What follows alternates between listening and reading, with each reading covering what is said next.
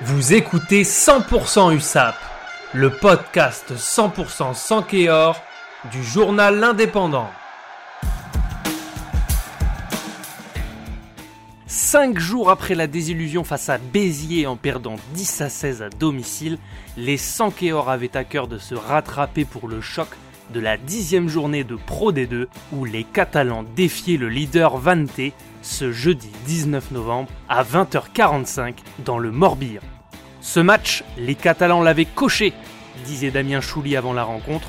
L'USAP n'aura mené au score que deux minutes dans ce choc au sommet à Vannes, mais au prix d'une fin de match bien maîtrisée, les Catalans ramènent la victoire de Bretagne. Dans le huis clos de la Rabine, les Sankéors se sont imposés grâce à un drop de Thibaut Suchier, aligné en l'absence de Ben Volavola, retenu en sélection.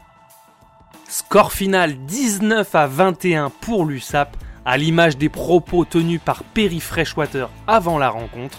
Les Catalans ont mouillé le maillot en répandant présent dans les combats et plus consistant dans les rucks, ce qui leur avait fait défaut face à Béziers.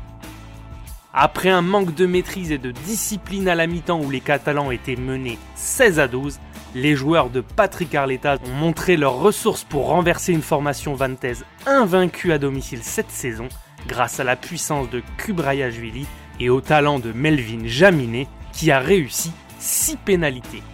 La stat à retenir, c'est bien sûr la première fois dans son histoire en Pro D2 que l'USAP s'impose loin des Mégirales sans marquer un seul essai. La dernière fois, c'était en 2009 à Brive en top 14, grâce à Dan Carter et Jérôme Porical. L'USAP revient de Bretagne à 4 points du leader Vanté, s'installe en tant que solide troisième. Prochain rendez-vous vendredi pour accueillir Aurillac à Aimé Giral. C'était 100% USAP, un podcast réalisé à partir des écrits de Laurent Morales et présenté par Johan Lemort.